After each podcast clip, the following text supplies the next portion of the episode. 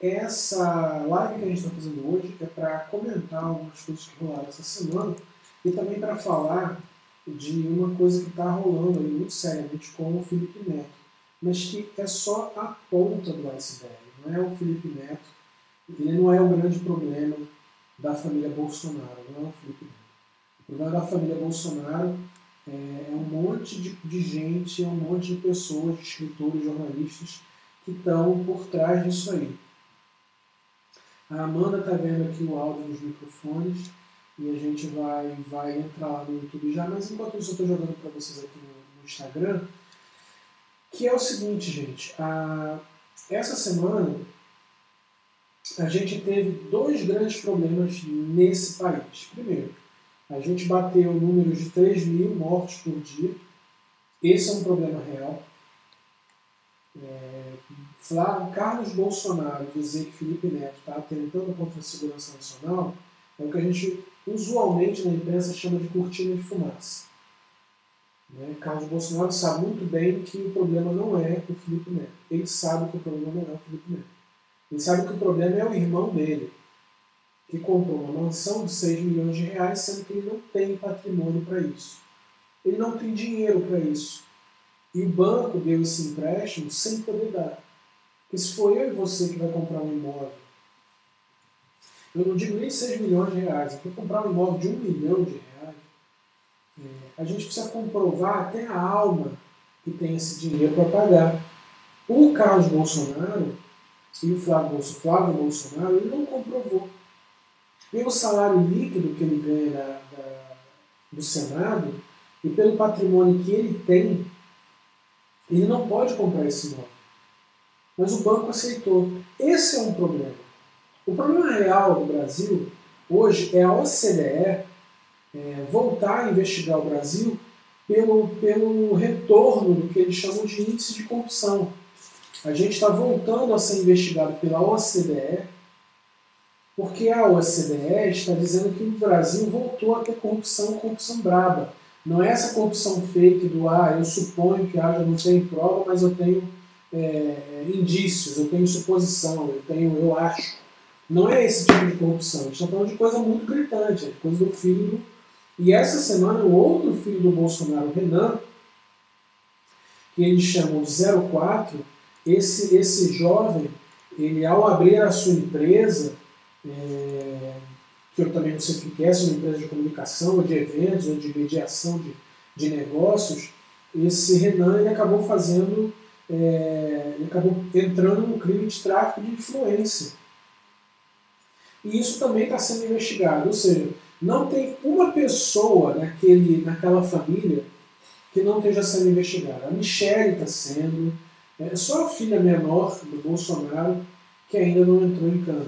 Mas o resto, todo mundo está sendo investigado naquela família. Esse é o verdadeiro problema é, do Brasil hoje, esse é o verdadeiro problema. O verdadeiro problema, problema do Brasil hoje é a família Bolsonaro, não é Felipe Neto escrever ou falar. Né? Esse não é o problema do Brasil. O Brasil não está preocupado com o que o Felipe Neto pensa a respeito do presidente. O Brasil não está preocupado com o que o Felipe Neto pensa a respeito do presidente. Esse não é um problema que venha a ser pauta da Polícia Federal. Esse não é um problema que venha a ser pauta da inteligência das Forças Armadas. Esse não é um porque quando se aplica a Lei de Segurança Nacional a uma pessoa, você está dizendo que aquela pessoa está atentando contra dispositivos de segurança que garantem a normalidade da República Brasileira, que foi o caso do Daniel Silveira. Daniel Silveira disse, e foi muito claro ao dizer isso, que o, pessoal do STF, os juízes, os ministros do STF, tinham que tomar uma surra. Na verdade, ele ameaçou a vida de Moraes e de Gilmar. Isso, e pelo fato de eles serem ministros do STF. O Daniel Silveira ameaçou a vida dessas pessoas pelo fato delas exercerem, ameaçou essas pessoas no exercício do cargo que elas têm. Pelo fato de serem ministros do Supremo Tribunal Federal, o Daniel Silveira vai lá e ameaça. Isso, e ele é um deputado federal. E ele é um ex-policial, ele sabe dar tiro, ele sabe armar tocaia, ele sabe matar gente. Ele representa um grupo político que é um grupo raivoso, um grupo histérico, um grupo perigoso, um grupo com gente envolvida em crime.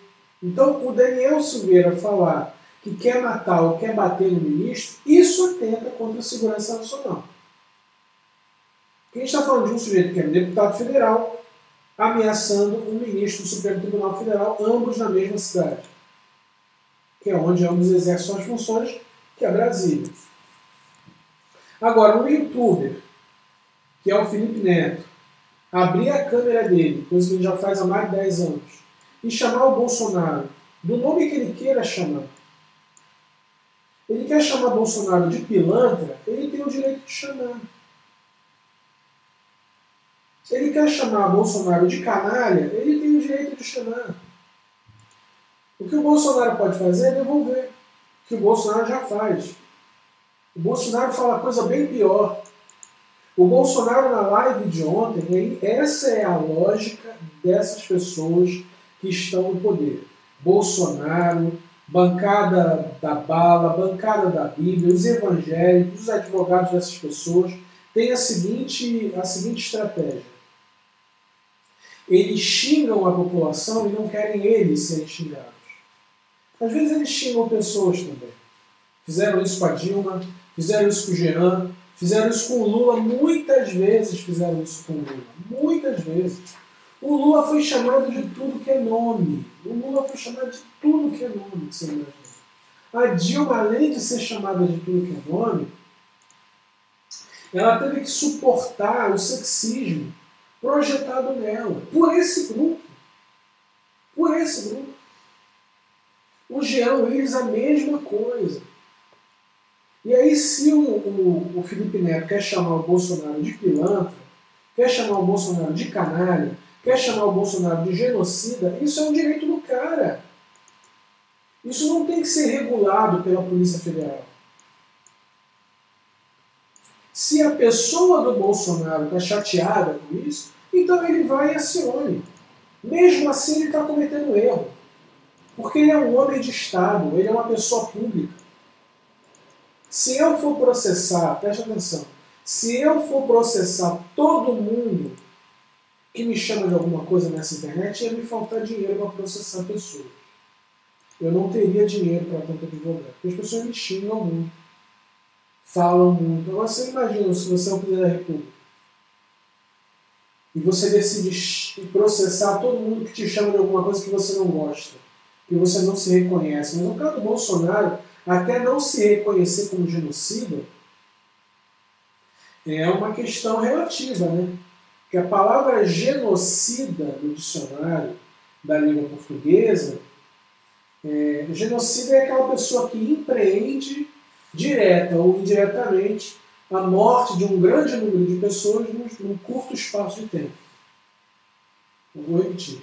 Genocida é a pessoa que empreende, direta ou indiretamente, ou concorda ou faz apoio, ou apoia, ou ajuda, ou colabora, ou diretamente faz, e resulta na morte de muita gente, muitas pessoas num curto espaço de tempo. É pouco provável que o Bolsonaro não seja isso. Está entendendo? É pouco provável que o Bolsonaro não seja um genocida. E dizer que ele não é genocida é o direito dele, mas é pouco provável do ponto de vista técnico, textual, gramatical, gramatical, é pouco provável que o Bolsonaro não seja um genocida. E tem que ser julgado como um genocida. Por quê? Porque ele, direto ou indiretamente, diretamente porque ele diz que tem tratamento precoce. Quando ele usa cloroquina,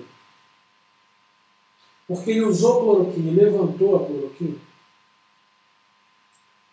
ele estava diretamente dizendo para o povo brasileiro que tinha um tratamento para uma doença mortal que nenhum país do mundo tem tratamento.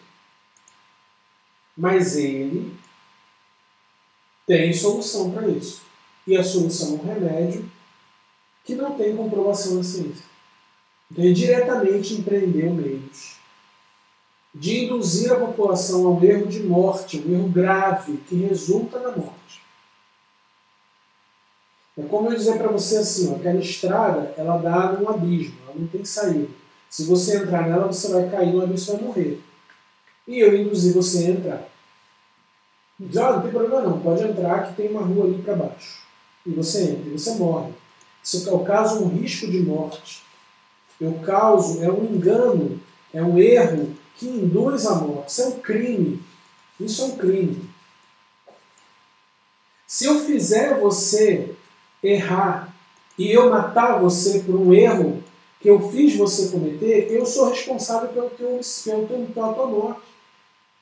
Eu sou enquadrado em homicídio na lei, no 121. Agora, o sujeito comete um crime, o Bolsonaro comete um crime que ele vai a público e defende reiteradas vezes que uma medicação que não tem qualquer comprovação científica cura a Covid. Ele está induzindo pessoas a um erro de morte, a um erro que, que faz com que as pessoas corram o risco de sua morte. E ele fez isso tantas vezes que ele fez diretamente. E esse erro contribuiu para a morte de muita gente, porque teve muita gente que morreu porque tomou cloroquina. E ele é um genocida. O nome disso é genocida. Quando ele deixa o ministro da saúde dele, que não é ministro da saúde, fazer o que faz, falar o que fala, que na verdade o ministro da Saúde é o Bolsonaro, não é ninguém, é ele. E não toma decisão alguma com relação ao que vai acontecer sobre vacina, sobre plano nacional de imunização, não fecham um, um cronograma com os governadores. Pelo contrário, desacreditam os governadores. Quando ele faz isso, direto ou indiretamente, através do ministério, através de seus apoiadores, ele também é genocida, porque essa política está causando a morte. Pela sua omissão, ela está causando a morte de milhares de pessoas. Milhares de pessoas. Então não tem outro nome para o Bolsonaro. Se tem outro nome no dicionário para isso, eu, peço, inclusive, os leitores estão aqui, o pessoal que está assistindo, mande para a gente. Diz, ó, o nome para isso não é isso, é aquilo. Manda então para a gente saber o que é e chamar o cara pelo nome certo, mas até então é genocídio. E isso não é para estar enquadrado na lei de segurança, só porque isso é liberdade de imprensa. Se eu quiser chamar o Bolsonaro de canalha, de pilantra, de safado, de miliciano, de genocida, eu vou chamar. Eu vou chamar. Ah, mas eu vou te processar. Eu vou chamar. Mas eu vou continuar te processando. Eu vou para dentro da cadeia. De dentro da cadeia eu vou te chamar. Mas o problema é que eles tentam, e o Carlos Bolsonaro, ele acha que ele é muito bom nisso, ele tenta criar uma cortina de fumaça e levar o assunto para um outro plano, em que eles passam a ser a vítima. Eles têm na conta deles 285 mil mortes. E eles acham que o problema é o Felipe Neto. Eles acham que eles são a vítima depois de 285 mil mortes. 285, né? É 285 mil mortes, depois de quase estamos chegando a 300 mil mortes. Quando chega a 300 mil mortes, eles acham que o erro é de um cara que grava vídeo no YouTube. Não é deles. Essa estratégia que o Carlos usa, eventualmente usa, a estratégia já não tem mais efeito. Ninguém está preocupado. Quando você coloca lá sobre Marielle, que completou três anos essa semana, a morte de Marielle, e que as pessoas falam, poxa, quem matou a Marielle, né, cara? Isso foi um crime, isso está errado. Tá? Aí chega algum apoiador do Bolsonaro, uma pessoa da alma encardida, a pessoa que não tem nem mais alma, a pessoa chega e fala assim, ah, vocês estão perguntando quem matou a Marielle, mas quem tentou matar o Bolsonaro? Quando a pessoa faz essa simetria, quando a pessoa é capaz desse raciocínio, eu acho que essa pessoa tem que ser presa igual. Ela tem que ser presa. Você que pergunta quem tentou matar o Bolsonaro, você tem que ser preso. Você tem que ser preso. Primeiro porque você está considerando que aquilo que é uma mentira seja uma verdade. Ninguém tentou matar o Bolsonaro. Todo mundo sabe que essa história do Adélio é mentirosa. E o Adélio permanece vai aparecer morto. E vai aparecer morto. Todo mundo sabe que essa história da facada foi uma mentira. Todo mundo sabe que isso foi uma mentira criada pelo Bolsonaro. Então, quando você pergunta quem tentou matar o Bolsonaro, ninguém. E querer comparar Bolsonaro a Marielle, isso pode não ser um crime, mas esse si não tem moral. Você nem sabe quem foi Marielle. A Marielle, no único mandato que ela teve na vida, ela fez mais pelo povo do Rio de Janeiro que o Bolsonaro em 28 anos. A Marielle teve um mandato como vereadora. Foi o único mandato que ela teve. Ela fez mais pelo povo do Rio de Janeiro que o Bolsonaro como deputado federal em 28 anos. Então, o que eu acho que está acontecendo, é, e a gente vai ver isso hoje aqui, é que está acontecendo uma mobilização para e é uma mobilização nunca vista antes para cercear o direito de fala e de liberdade de expressão de jornalistas e pessoas públicas que são críticas ao governo. E a gente vai falar sobre isso já já. Eu vou começar. O YouTube está me ouvindo aí? Tá, só que eu acho que esse microfone aqui a gente precisava chegar um pouquinho mais perto de você, porque ele está meio distante. Tá a captação tá. Vamos lá, a Amanda está resolvendo ali. Eu vou começar aqui com o pessoal do. Eu vou começar o programa, na real. Assim. Vamos lá então. Pessoal do YouTube, pessoal do Clubhouse está aqui, pessoal do Instagram. Bom dia, Brasil. Bom dia, Lisboa. Boa tarde.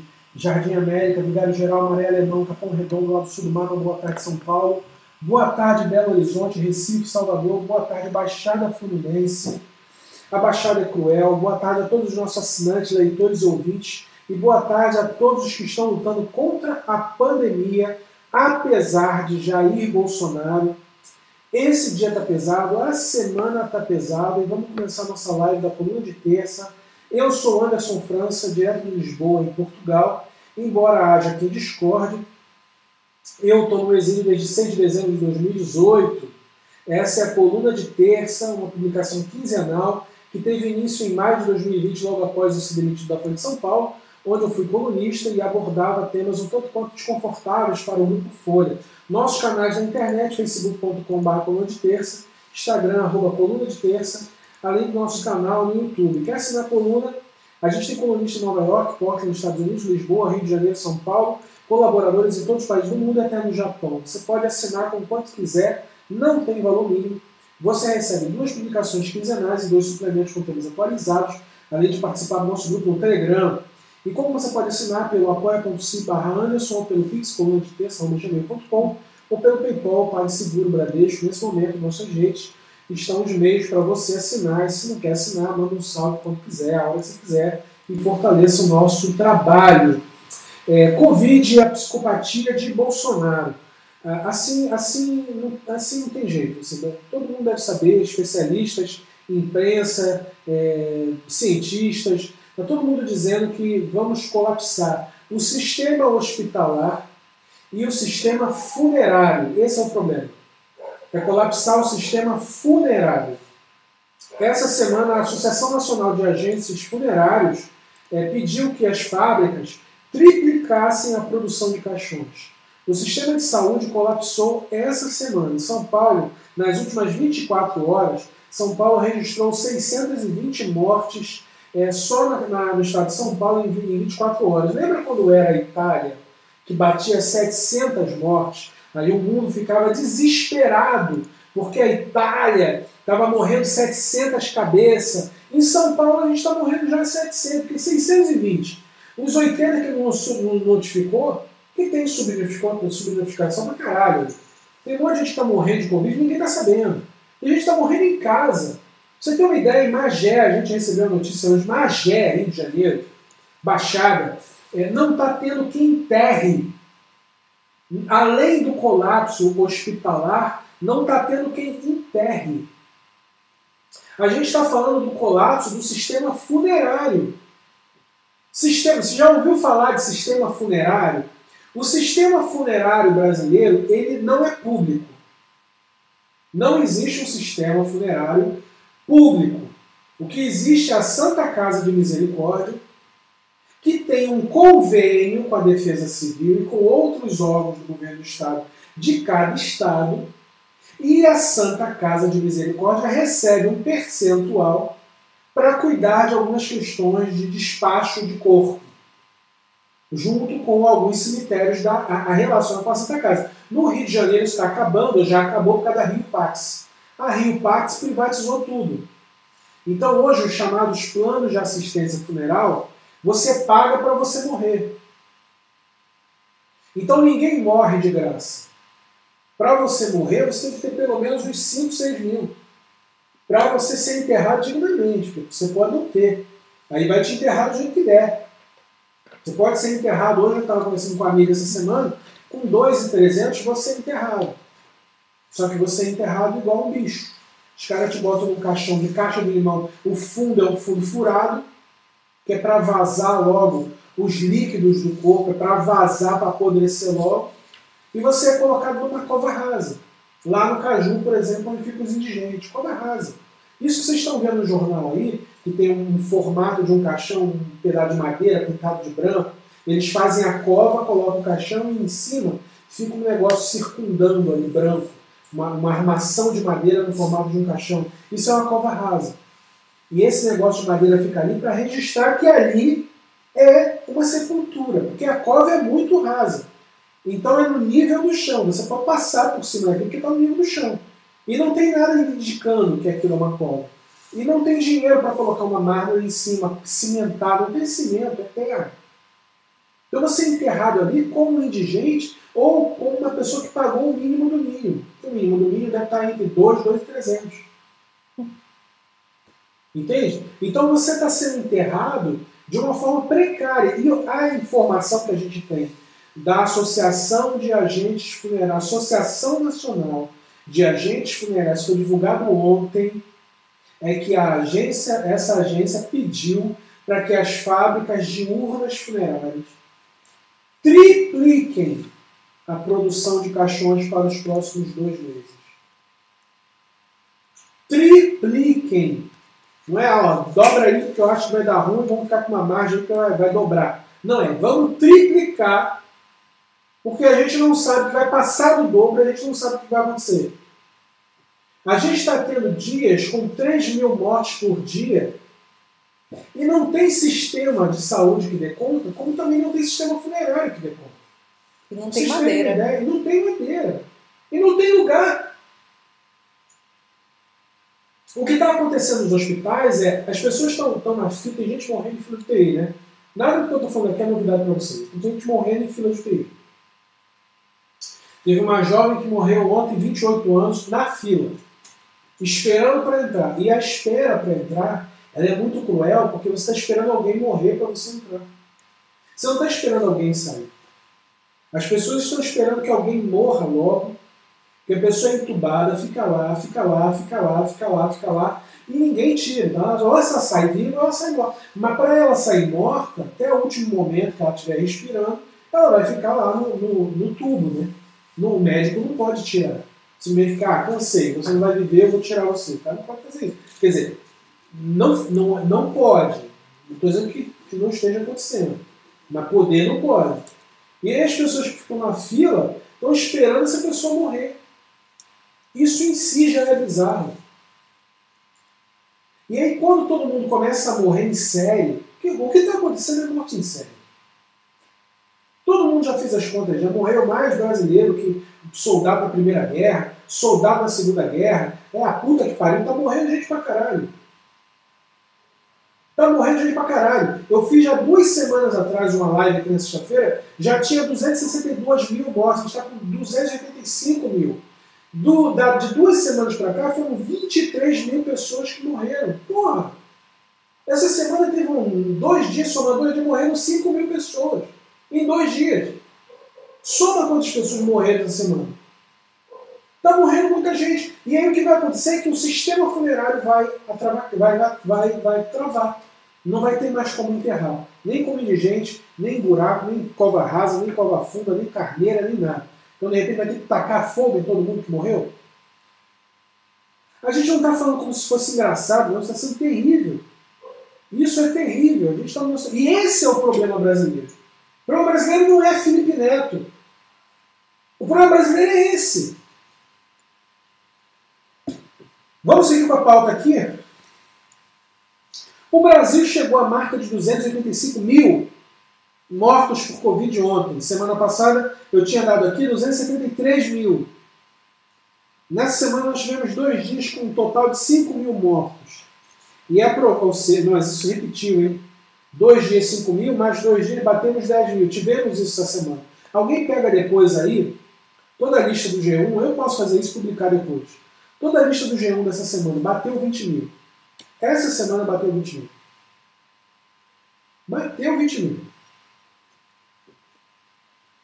Para o Bolsonaro ontem, na live dele, imitar uma pessoa com falta de ar. E fez isso rindo. Esse cara é um criminoso, esse cara é um psicopata, esse cara não deveria estar aí. O Rodrigo Maia tem uma dívida com esse país, porque o Rodrigo Maia deveria ter feito o impeachment desse maluco. Deveria. O Rodrigo Maia ele tem uma dívida com o povo brasileiro que não, tem como ser pago agora. Porque esse cara é psicopata, esse cara é doente, esse cara é mau. Ele é doente, é uma coisa. E ele é mau. Esse cara não tem condição de estar no governo. Ele ontem imitou uma pessoa com falta de ar. Eu vi hoje cedo na Globo News, eu não acreditei que a gente. Cara, eu não, tô, eu, não tô, eu não tenho mais condição de. Eu vejo jornalistas, eu tenho amigos jornalistas na Globo, na, na Folha, no Estadão tal. Eu, tenho, eu ouço áudio de jornalistas que estão quase entrando no programa, jornalistas aos prantos, os caras estão chorando. Você pode não gostar de jornalista, na hora que liga a câmera você acha que ele representa a Globo. Tal, mas se você conhecer essas pessoas, você vai ver que os caras não estão aguentando mais. Tem jornalista que, há minutos de entrar na bancada, o cara está desabado de chorar. Porque isso mexe com o cara, trabalha com isso, o cara tem que dar notícia todo dia. Não tem para onde correr. E aí, o que, o que, o que quando a gente, a gente. Eu sou secundário, né? Eu sou um jornalista secundário, não estou na bancada, estou aqui atrás fazendo análise opinativa, eu estou dando uma olhada no geral, tenho meu próprio canal e tal, não sei o que todo mundo vê, aquela coisa. Mas eu não estou numa bancada. Isso aqui que eu faço, tem gente que faz todo dia isso. Na CNN, na Globo, na Band, morou? Na Folha de São Paulo. Tem gente que faz isso todo dia. Eu faço uma vez por semana e eu não dou conta. Eu não dou, se eu tivesse que fazer isso aqui todo dia, eu não teria saúde nenhuma saúde, nem física nem mental, para aguentar o que é esse país. Morreu Major Olímpio ontem. A gente vai falar disso mais para frente. Mas assim, o impacto da morte do cara, dá para tirar tanta informação daquilo ali, porque ele era negacionista, porque ele ajudou a eleger o Bolsonaro, e que depois ele tomou no bumbum. Nossa, não deveria nem estar falando isso, que é extremamente respeitoso. É desrespeitoso. Mas assim, a lei do retorno é foda, né? A lei do retorno é foda. O cara disse, não, não, vamos lutar contra o confinamento. Aí juntou um monte de gente na carreata lá em Brasília, juntou todo mundo. Aí depois que ele viu que ele ficou doente, aí ele falou assim, não, eu vou tomar Coronavac, eu vou botar meu braço lá, eu vou tomar. Bolsonaro tem que... Bolsonaro, você elegeu o Bolsonaro. Você foi um dos principais articuladores para Bolsonaro ser candidato a presidente do PSL. E aí morreu, aí vem todo mundo se coloca assim, nossa, Major Olímpio morreu, de repente ele virou uma pessoa santa porque ele morreu. A vida do cara foi destruída por brasileiro. Esse cara, Major Olímpio, ele está rolado num processo em que ele queria, inclusive, ele estava perseguindo pessoas na internet para matar, e eu era uma dessas pessoas. A ponte jornalismo fez uma reportagem sobre ameaças de pessoas na internet. E o Major Olímpio esse que morreu, estava por trás de várias ameaças feitas a várias pessoas, inclusive a mim. Esse Major Olímpico que morreu. Assim, eu ainda fui fair play de escrever que eu lamentava a morte de uma vítima de Covid. Mas ele colheu o que ele plantou. Teve muita gente que não plantou isso e morreu. Teve muita gente que não merecia morrer e morreu. Não é que ele merece morrer. Até porque o chefe dele lá, Bolsonaro, com quem depois ele brigou, mas se o Bolsonaro se aproximasse lá, porque político é assim, eles iam fazer as pazes de novo. Inclusive esse já era um papo de corredor. Ele morreu, mas ele teve onde se tratar. Major Olímpio morreu, mas ele teve onde se entubar. O problema é gente que está morrendo que não tem nem como entrar no hospital. Lamento por quem perde. A esposa, o filho, o parente, o amigo. As pessoas estão perdendo alguém. Mas o Major Olímpio fez por isso. Ele fez por isso. Ele foi, eu, eu sou mal, por que, que eu sou mal? Por que, que você vai me processar agora por isso? Tudo agora é processo? Ele não foi para a rua, ele não assumiu o risco, ele não foi contra, ele não ajudou a votar nesse cara, ele não fez campanha para esse cara, então é isso. Filho. O nome disso é colher o que plantou. Não tem outro nome para isso. Um cara que se dedicou a ameaçar pessoas, inclusive, e a, e a promover meios. Está aí, a porra de jornalismo está falando isso. Não sou eu, Anderson França, está falando isso. O meu nome rolou lá. Eu não estou feliz com a morte do cara, não. Pelo contrário, eu queria que ele parasse, botasse a mão na cabeça dissesse assim, mano, ó, é o seguinte, eu não vou fazer mais isso, não vou perseguir jornalista, não vou perseguir ninguém, vou botar uma máscara e vou ficar em casa. E vou lutar contra o Bolsonaro. Pronto. E lutar contra o Bolsonaro significa hoje, inclusive, não ameaçar jornalista. Né? Se você dizer que você vai lutar contra o Bolsonaro e você continua ameaçando jornalista, você está fazendo merda nenhuma. E o Major Olímpico era crítico da imprensa. Eu, não, eu sinceramente eu acho que a gente está vivendo um momento em que, com quase 10 mil mortes a cada dois dias, que é esse o número, a gente tem uma. O que a gente teve essa semana foi trocou o ministro a gente trocou o ministro. Então, e, e, e, trocou. O ministro não foi uma troca política, de política pública, de política de governo, como ele falou. O Pazuello saiu, o Queiroga, Queiroga entrou. Mas o Pazuello, na realidade, não sai e o Queiroga não entra. Ele saiu, o outro entrou. Mas, na verdade, ele não sai e o outro entra. Até agora eu não estou entendendo por que, que o Pazuello está indo trabalhar depois de ter sido demitido e depois do outro ter tomado posse. Estão entendendo como os sinais desse governo são confusos? E não é para ter confusão a essa altura do campeonato. E não dá para a gente chegar, eu, eu que trabalho com comunicação, faço isso aqui eu estou fazendo aqui, uma vez por semana, eu não aguento mais ver cada vez mais perto o número de 300 mil mortos. 300 mil é Governador Valadares inteira, é Macaé, é Nova Friburgo. Gente está falando de município já de médio porte. Médio pequeno porte. Um município de médio porte inteiro. Morreu. A questão no Rio está ficando complicada. E aí nossa última pauta é o lockdown. As pessoas estão ainda no Brasil estão perguntando assim, cara, o lockdown funciona, não funciona? É... E essa pergunta eu vou ter que responder da forma mais realista possível. Vou dizer o seguinte: em Portugal, o número de mortes caiu. Porque teve lockdown, teve governo apoiando, até taxista recebendo um valor aí para não trabalhar. É... mas Portugal não é o céu, não é o paraíso na Terra. E nem a Europa é. Porque negacionista tem em todo lugar. E na Europa, a Suécia, é, ela é negacionista pra caralho, e tá todo mundo na Suécia na rua. Eu tenho uma amiga que mora na Suécia, e diz que a Suécia está igual a Madureira. Suécia. Os caras lá não querem usar máscara, estão andando na rua como se tivesse nada acontecendo, e tá morrendo gente pra caralho, eles estão tacando foda-se. Na França também eu já perdeu a paciência e está andando na rua, foda-se. Então tem gente que é negacionista na Europa. Europa não é, ah, a Europa é o melhor lugar. A Europa é, é fodida. A gente paga muito pau para a Europa. A Europa não é porra nenhuma, a gente é maior que a Europa. A gente é mais importante que a Europa. E eles sabem disso. Por isso que eles ficam querendo foder com a gente o tempo todo.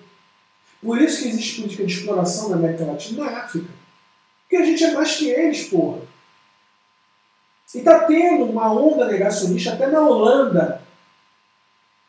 Então quando você olha para a Europa, não, a Europa está morrendo do mesmo jeito. O caralho, tem gente morrendo pra caralho na Suécia, na França e na Holanda.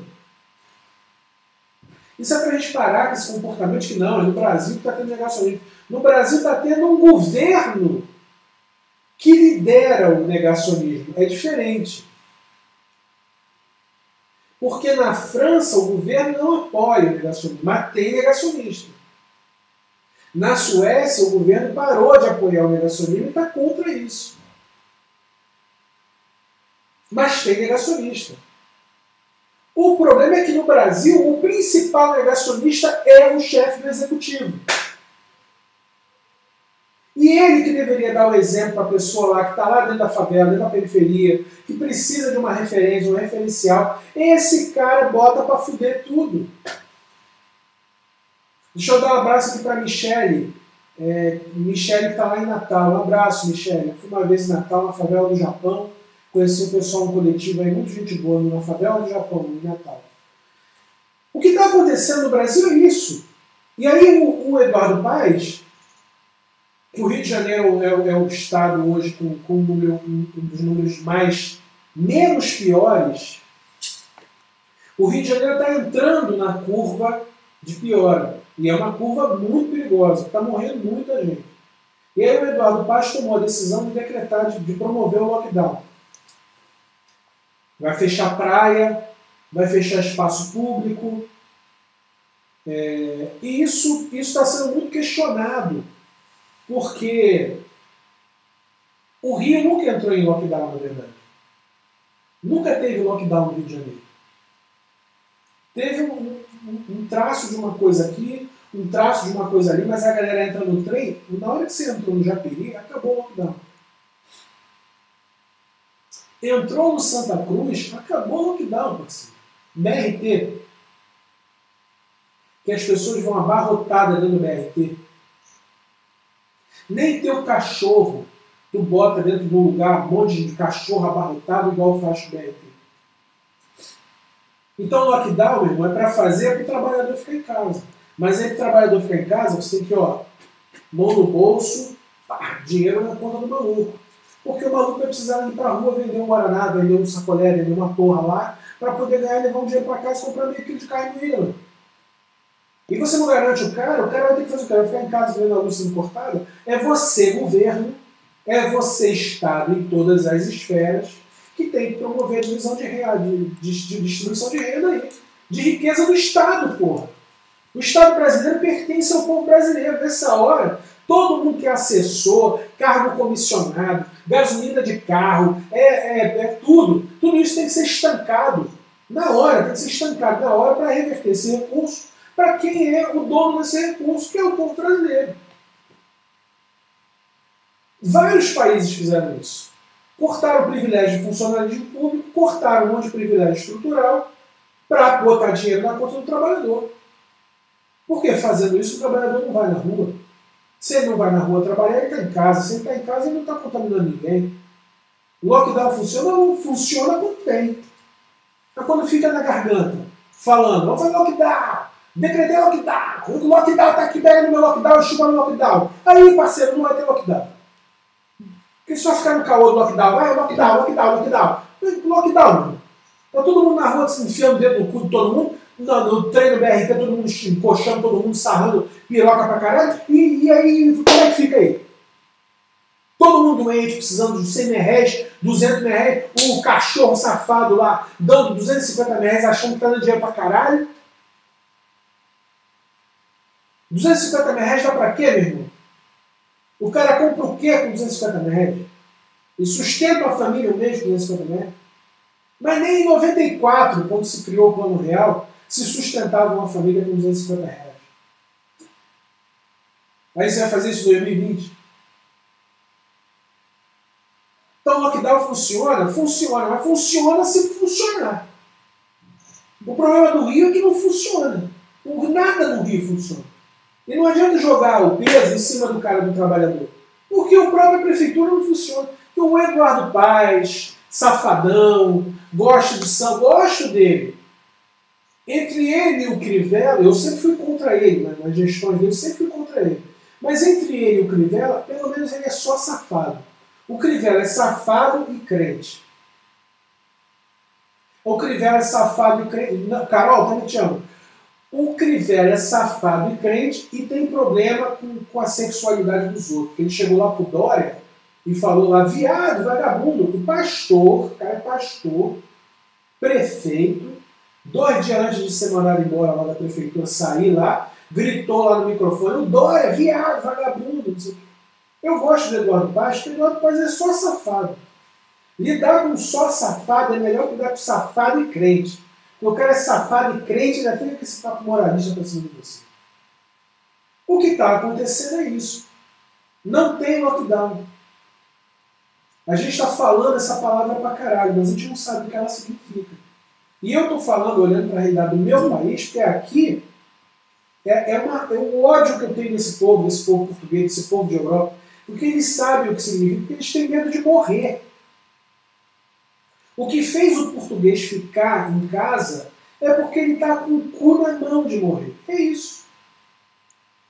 A gente é ousado pra caralho, a gente não quer, a gente, mas a gente precisa ir pra onde vai lá. Tem que ter um governo para chegar junto, parceiro, senão você vai continuar morrendo. Teve 70 mil infectados ontem, 90 mil antes de ontem. Você sabe quando isso vai virar morte? Daqui 13 dias. Tem gente que está, no tempo do Pazuello que saiu não saiu, é, o Pazuello está igual um espírito obsessor. Sabe aquele espírito obsessor? Os kardecistas têm esse negócio, o cara morre, aí o espírito do cara fica cheio de neurose, aí ele cola em alguém, fica aí, aí, mano, aí, tô colando em você aqui, eu sou um espírito, e porra, que isso, vamos fumar mais, vamos fumar mais. O espírito obsessor fica falando as paradas que tu não. Eu sou diabético, né? Eu não posso comer um, doce, o espírito obsessor fica, ai, come doce aí, mano, tô querendo comer um doce. E aí quando tu come o doce, o espírito obsessor sente o gosto do açúcar. Isso é o que o kardecista fala. O Pazuelo tá igual um obsessor no pescoço do Queiroga e não sai do ministério. Fica os dois lá com aquela cara de os dois lá juntos, não fazem merda. O Pazuelo, a menina falando aqui, o Pazuelo é o Alexandre da viagem, da novela. Ele é o Alexandre, o espírito obsessor do cara lá. E por sua vez o Bolsonaro é o espírito obsessor desse país, cara. Ninguém resolve.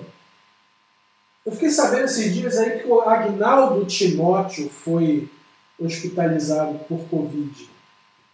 Agnaldo Timóteo, vocês nem conhecem, né? nem da idade de vocês, nem vocês são novos. É um cara da antiga, é um cantor da antiga. Menino, menino, menino, ô menino. Agnaldo Timóteo uma figura sensacional. Cresci ouvindo esse cara, tô lá, coitado. Conheci Agnaldo, ia, sabe o que o Agnaldo fazia? O Agnaldo ia para o Meia, zona norte do Rio de Janeiro, subúrbio, isso verão, calor do caralho. Agnaldo ia com o carro dele, já depois de ser o Agnaldo, parava o carro dele na praça do Meia, botava uma mesa, dessas mesas de bar, botava o radinho dele tocando lá e ele ficava autografando CD na rua para ganhar o dinheiro. Agnaldo Timóteo batalhador da música, estava tá lá doente. O que foi centroavante, atacante, sabe, menino em futebol, jogou lá na seleção, lá no Tetra, lá. 56 anos. Está internado. O Paulo Gustavo, ator famosíssimo. Quem não conhece o Paulo Gustavo? Está internado com Covid. O assessor do Major Olímpio está internado no Covid. O Major Olímpio é o terceiro senador que morre. Morreu Haroldo de Oliveira, outro negacionista, morreu um outro que eu não sei o nome, também era negacionista. E morreu o Major Olímpio. Então, meu amigo, é o seguinte, questão sobre lockdown é se tiver recurso, se o Estado parar de tirar da população e der, o lockdown funciona. Estamos falando de uma realidade de uma cidade com 1.024 favelas. Hein?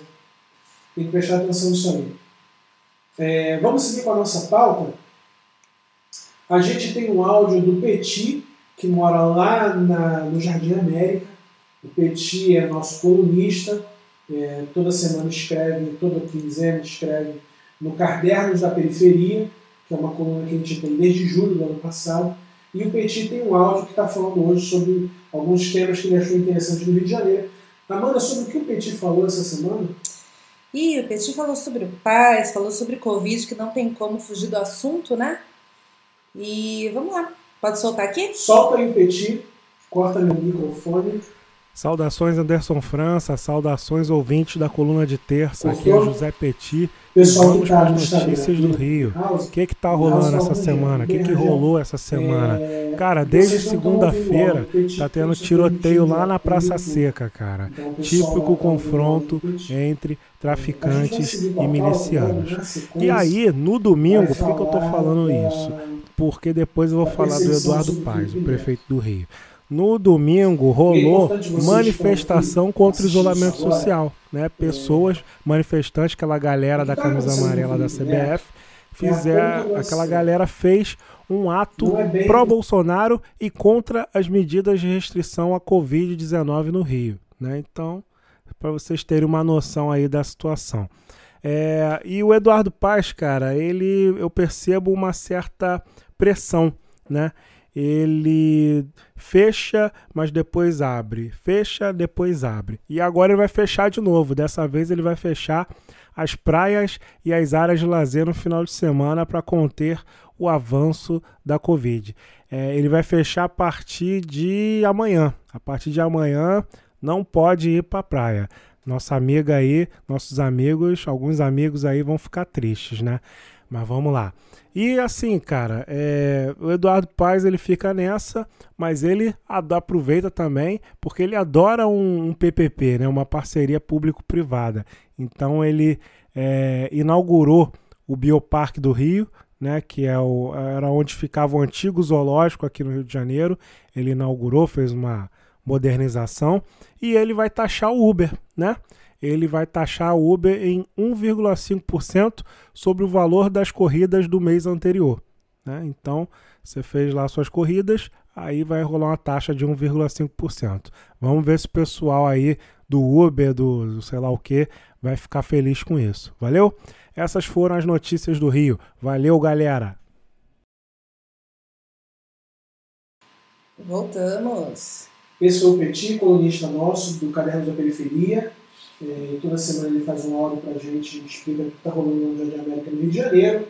Eu vou agora falar é, de dos temas que são importantes nessa live, que é a perseguição do Felipe Neto. Só antes de deixar aqui uma informação que é meio triste, assim, é, que a gente recebeu hoje de manhã, é, era muito cedo, acho que no Brasil ainda era mais cedo. Eu recebi essa informação às 5 e pouca da manhã. Aí no Brasil devia ser 3 horas.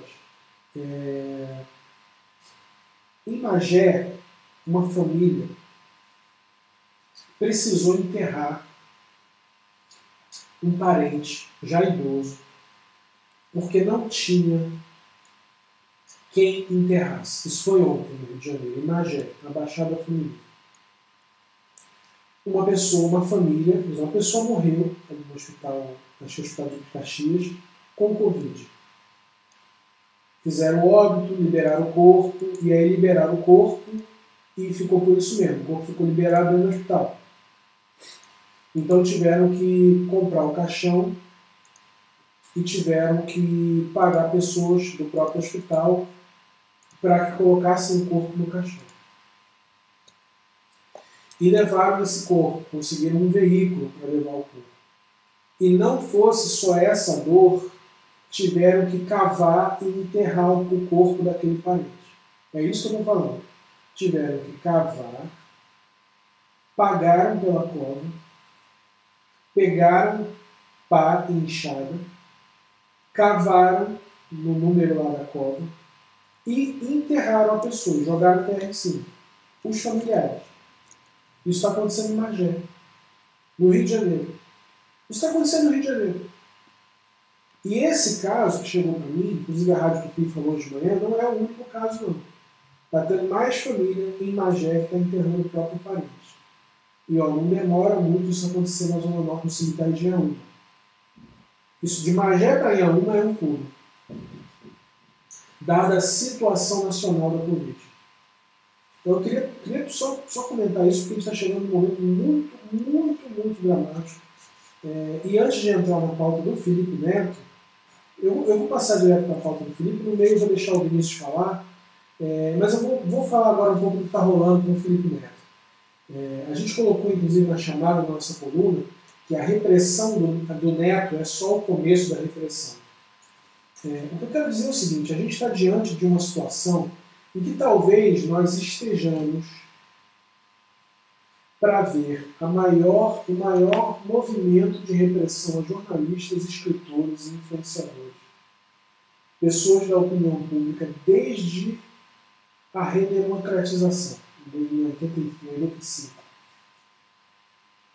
Vou dizer de novo.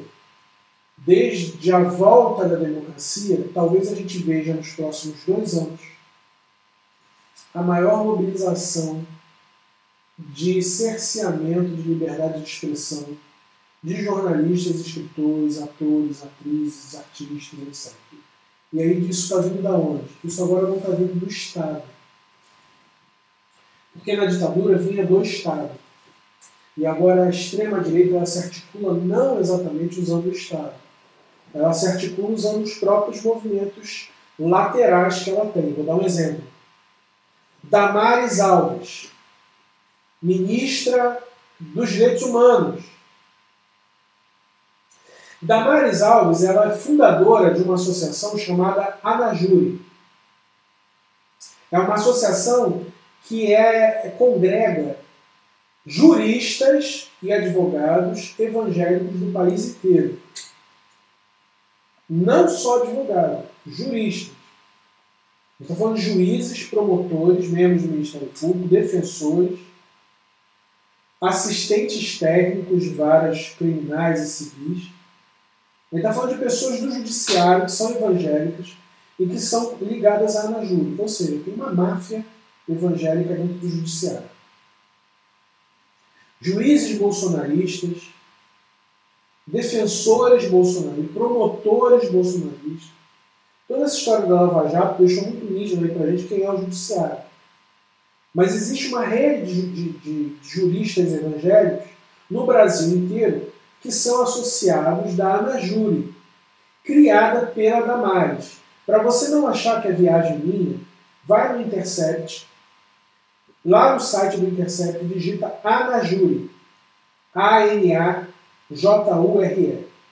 O Intercept fez uma reportagem extensa sobre essa associação fundada pela Damares, quando ela ainda era assessora parlamentar. O que a Damares fez? Ela começou a criar uma rede de apoio para as ideias dela e dos, dos deputados que ela apoiava, cristãos, e ela chegou à conclusão se ela tivesse amizades no judiciário e pessoas fiéis a uma causa, a causa dela no judiciário, as coisas ficavam mais fáceis.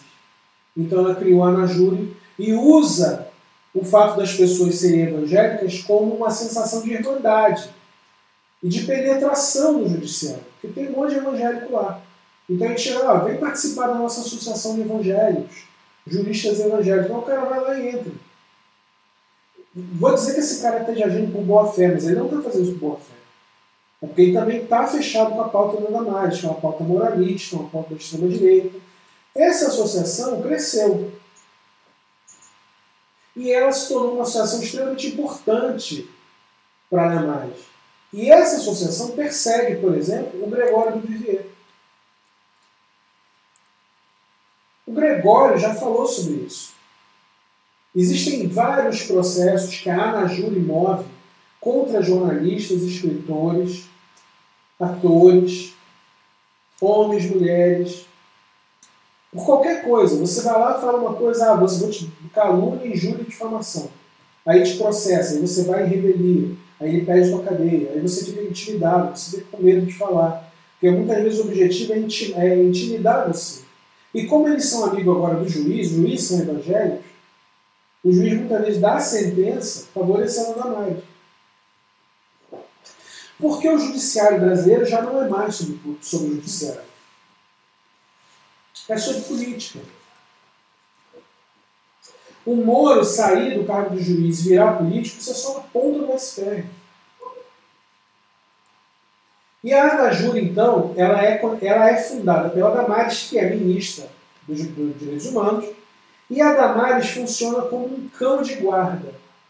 Ela fica ali circundando o Planalto e eles ficam tentando rastrear quem são os influencers, quem são os jornalistas, os escritores que estão falando aí coisas que são ofensivas ao governo. E nisso a Ana Júlia descobriu um texto meu que eu escrevi para Metrópolis em agosto de 2020. E os deputados da extrema-direita leram o meu texto no Congresso Nacional. Fizeram uma sessão plenária no Congresso Nacional, que o Daniel Silveira estava, para ler meu texto, e a Carla Zambelli é... Caiu tudo uh, do, do Instagram. Caiu porque caiu o servidor mesmo do Instagram no mundo. Ah, tá. Bem. E o WhatsApp, o WhatsApp tá, Desculpa, a gente recebeu uma, uma notícia aqui que caíram os servidores do Instagram e do WhatsApp. No mundo todo acabou de cair. Então não está rolando a live pelo beleza, Instagram. Beleza. É, voltando aqui, gente. A Ana Júlia decidiu então me processar. E a Carla Zambelli decidiu, inclusive, é, dizer que ia me deportar por causa de um texto que eu escrevi condenando a igreja evangélica pela existência da flor de lis. Quando eu disse o seguinte, nós evangélicos somos responsáveis pela flor de lis. Nós somos. E aí no Congresso Nacional decidiram me processar. E dizer, disseram que iam me deportar. Isso aconteceu porque a Anajure começou a mover um processo e esse processo seria, o objetivo dele seria me prender e me deportar. Só que isso não está acontecendo só comigo, está acontecendo com um monte de gente. E essa semana, o que aconteceu com o Felipe Neto, de pessoas ligadas ao Carlos Bolsonaro e tal, também aconteceu com outras pessoas. Algumas pessoas muito próximas a mim estão sendo processadas e ameaçadas de processo por conta de textos e coisas que elas escreveram sobre Bolsonaro ou sobre outras pessoas ligadas ao Bolsonaro. Eu, por exemplo, já fui ameaçado de processo por muita gente ligada ao Bolsonaro, pastores, é, grupos evangélicos, porque essas pessoas são a base do governo. E qual é o objetivo do Bolsonaro em processar diretamente ou indiretamente? Não é mais o Estado. Ele criou essas associações a Damares criou essas associações para que então essas associações fizessem um trabalho sujo. E o que acontece? Essas associações processam e você fica intimidado. Você fica com medo de escrever. Ou você tem que contratar um advogado e correr o processo, enquanto isso você não pode falar da pessoa. Então o processo te trava. E qual é o objetivo disso? 2022. Existem pessoas na área política dizendo que há um movimento de, de, de políticos e associações de extrema-direita mobilizados para processar todos os influencers, jornalistas e escritores de esquerda até 2000, final de 2021. Para que a gente não possa falar nada em 2022, porque ou está processado, ou porque está com o canal caído, ou porque está bloqueado, ou porque isso tudo junto eu estou bloqueado lá no Facebook, meus três perfis estão bloqueados. Eu vou ter que entrar na justiça para eles liberarem. E está bloqueado porque o pessoal da extrema-direita fica de um lado processando, é, é, mandando denúncia para o meu perfil cair. E do lado jurídico eles ficam me processando. Isso está acontecendo comigo, isso está acontecendo com o Felipe, isso está acontecendo com um monte de gente. E o objetivo é um: isso sai do Planalto. O Planalto decidiu o seguinte: a gente não tem condição de se reeleger em 2022 se Felipe Neto apoiar Lula, se Anderson França apoiar Lula, se Jones Manuel apoiar Lula, se Sabrina apoiar Lula, se Djamila apoiar Lula, se esse pessoal da rede social apoiar Lula, não tem, ou qualquer outro candidato, não tem como Bolsonaro se reeleger porque as empresas que apoiavam Bolsonaro, que faziam disparo em massa no WhatsApp e faziam trabalho de redes sociais, essas empresas foram processadas. E elas não podem mais fazer isso. Então, os robôs que o Bolsonaro ainda tem não são em número suficiente para garantir a vitória dele. Daí ele precisa primeiro antecipadamente atacar os influenciadores que são neutros ou de esquerda. É isso que está acontecendo. Isso que aconteceu com o Felipe, de, de, atacar ele com a Lei de Segurança Nacional, isso vai acontecer comigo, isso vai acontecer com um monte de gente. E estranhamente foi o Supremo Tribunal, o Superior Tribunal de Justiça hoje disse que tem que dar habeas corpus para quem quer que seja que queira falar, ou quem quer que seja falado do Bolsonaro. A gente chegou ao ponto de ter que ter um tribunal dizendo assim, não pode falar mal do presidente, você não vai ser preso. Isso lembra a ditadura. Isso lembra a ditadura. A minha questão de estar fora do Brasil, às vezes eu penso que se eu estivesse dentro do Brasil, esses caras tinham me prendido já. Tinham matado, né, Anderson? É. Então, assim, é, o que está acontecendo no Brasil é isso. A gente está vendo que existe uma estratégia em massa feita pela direita de processar pessoas que são influenciadores. E o que está acontecendo com o Felipe é isso. Ele criou um grupo de advogados. É, e eu vou até pedir ajuda a esse grupo de advogados para que todas as ações sejam feitas em conjunto. Para que as pessoas que são ameaçadas diretamente pelo Bolsonaro ou pelas bases de apoio dele, pastores, damares, policiais, militares, porque não é ele diretamente, ele é sujo. Ele bota essa galera para fazer. Mas de todo jeito, é ele. Então, é necessário, se você conhece alguém que está sendo atacado por esse grupo, indica para a gente poder botar nesse grupo do Felipe e os advogados poderem defender. Mas saiba, não é sobre o Felipe. E nos próximos dois anos a gente vai ver muita coisa acontecer, coisa que a gente não via desde a redemocratização. Ok, gente? Vamos partir então para as últimas pautas. Me parece que o Instagram no mundo todo caiu, é isso? Tudo que é tá ligado aqui... ao Facebook. WhatsApp, Instagram, é, Facebook. O Instagram não está voltando para mim. Nem... Não, não está voltando. Eu tentei em todas, todas as minhas contas, nenhuma rola.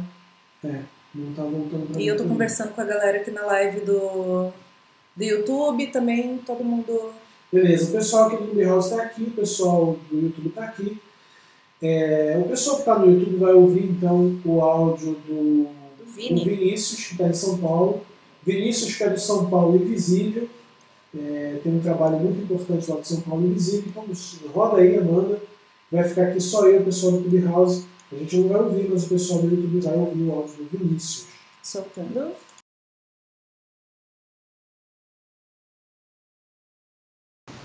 Salve Dinho, salve todos os ouvintes da coluna de terça. Aqui quem fala é Vinícius Lima, do Brasil, mais precisamente de São Paulo.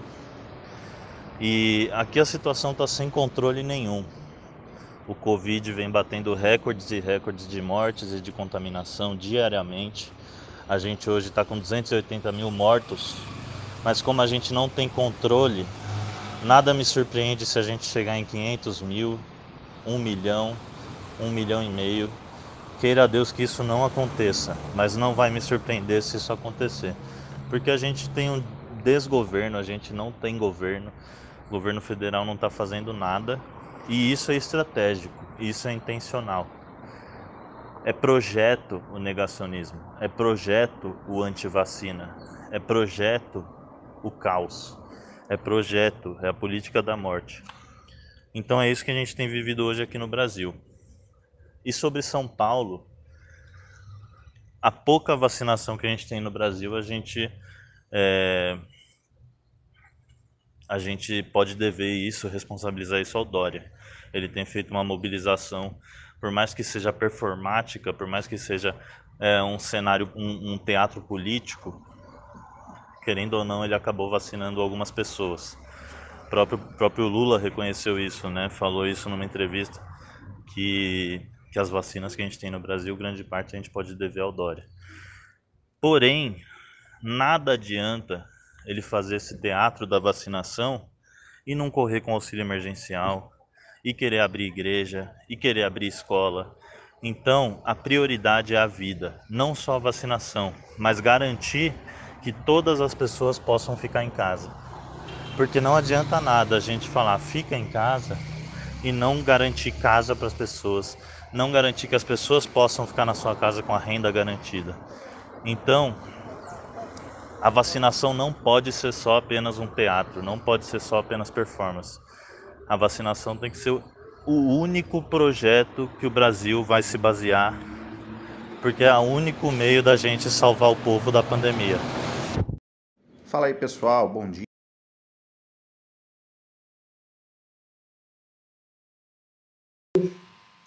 Voltamos. É, bom, esse foi o Vinícius Vinícius Lima, que foi candidato aí também pela rede no ano passado. É, eu vou fazer o seguinte com o áudio do Vitor, que a gente está em cima aqui, eu vou gravar um, uma coisa, uma chamada com o áudio do Vitor e vou soltar no Instagram. Eu vou fechar essa transmissão é, e vou só dizer para vocês o seguinte, a edição 28 que a gente lançou essa semana, ela também tem uma versão digital. E a gente está abordando muitos temas, são vários colunistas, mas eu volto a falar do tema do TikTok e da pedofilia, que inclusive a revista Veja meio que deu uma furtada no tema e publicou. É, a gente pautou a revista Veja. E o que, que fala essa revista agora, edição 27 e 28? É de crianças e pré-adolescentes que expõem muito seu corpo é, em desafios, em danças, danças às vezes com lingerie, danças de biquíni, e tudo bem se você é uma mulher, se você é uma menina de 12, 13 anos, se está fazendo isso numa rede social, você até não sabe, mas você está fazendo um trabalho de. você está facilitando o trabalho de pedófilos e predadores. E a gente está fazendo uma série de estudos sobre isso, e a gente está provando que isso é real. Não só a gente, mas existe um aplicativo chamado é, App Guardian, que está as pessoas que usam esse aplicativo e os próprios é, cientistas de dados desse aplicativo, gestores desse aplicativo, dizem que, de fato, a hiperexposição do corpo por de adolescentes, pré-adolescentes e crianças tem facilitado o trabalho de pedófilos e predadores sexuais nas redes sociais. Você tem que tomar muito cuidado com isso, sobretudo se você tem filha ou alguma parente sua que é menor de idade. Maior de idade, menor de idade você tem que tomar cuidado. O maior de idade quer esfriar a xereca na câmera, fica à vontade. Isso é um direito seu, você é maior de idade, você é um assunto seu. Agora, é criança, aí a gente tem que tomar cuidado. Porque acabou aquele tempo que o pedófilo precisava pegar um HD, botar um monte de foto, um monte de coisa, esconder e correr. E olha, não precisa ser foto nua. O estímulo sexual, isso também é falado nas revistas. O estímulo sexual não é com nudez somente. Veja só, hein? Conteúdo erótico não é só nudez. Mas se você acessar a edição 28, você vai ver o que a gente está falando lá. E a gente acabou falando também dos pais que lucram com essas crianças. Tem pai que está lucrando com criança que está mostrando o corpo e o pai está dizendo que não sabe de nada, que não apoia a pedofilia, mas isso tem que ser falado. Tem pai e mãe que estão ganhando dinheiro com essas crianças e as marcas que botam dinheiro nesses perfis, que a marca vai lá ver que a criança tem 2 milhões de seguidores, aí bota dinheiro na criança, a criança continua tirando roupa. Isso, e, eu tô, e a gente dá exemplos. No History de vez eu estou botando exemplo de crianças tem o tal de mini funkeiros, funkeiros mirins, do Raul Gil. Aquilo é uma putaria do caralho. É uma, não é putaria por ser putaria funk, é putaria fazer isso com criança. O Raul Gil tem dessas putarias. O Raul Gil tem um negócio com criança, né? Ele tem uma fixação com o negócio mirim. E tem limite, né, Raul Gil? Isso tem limite. Botou as crianças dançando funk putaria lá no teu programa, isso tem limite, meu filho. Porque você tem que ter responsabilidade com quem está assistindo isso aí, viu? Então, na edição 28 a gente fala sobre isso. Se você quiser acessar, é apoia.se barra Anderson. Qualquer grana que você jogar, ajuda a gente. Não tem valor mínimo. Vamos encerrar nosso programa. queria agradecer a todo mundo que participou. Infelizmente, o Instagram e o WhatsApp caiu no mundo todo. Facebook também. Facebook também. mas a gente manteve aqui pelo YouTube, pelo Clubhouse. Muito obrigado, Rangel e Ana. É, a informação dos nossos canais é apoia.se barra Anderson. O Pix é coluna de terça.gmail.com. Os agradecimentos aos nossos assinantes. E ao Vitor, Petit, Caroline, Amanda, Su, Fernanda Carlão, Carlos Carvalhais, Johanna Zina Peixoto, Paola, Paula Lage, o Cláudio Brites e todo mundo da coluna do Metrópolis e todo mundo que acompanha nossos canais. E essa live toda sexta-feira que a gente atrasou um pouquinho. É, eu vou dar uma notícia para vocês aqui em primeira mão, e em primeira mão mesmo. A Netflix aprovou um filme meu, vai ter um filme meu na Netflix. E é o meu primeiro filme na Netflix. Por isso que eu atrasei a live de hoje. Que a gente estava numa reunião com a Netflix e eles aprovaram. E vai ter um filme meu com 100% do elenco de atores negros. Depois eu vou escrever sobre isso, mas é uma grande vitória. O diretor vai ser o Rodrigo França e o protagonista vai ser o Lucas Penteado, que saiu do BBB e eu abracei ele para esse filme. Muito obrigado a todos. Sigam então nossos canais, nossos, nossos, as coisas todas, redes sociais, Coluna de Terça e no Facebook também Coluna de Terça. Um grande abraço para todo mundo. Até semana que vem, se Deus quiser. Use máscara, se cuide, cuide da sua cabeça, porque a casa está caindo. Aquele abraço, gente. Até semana que vem. Salve, gente. Tchau, tchau. Beijo, Coab Bauru.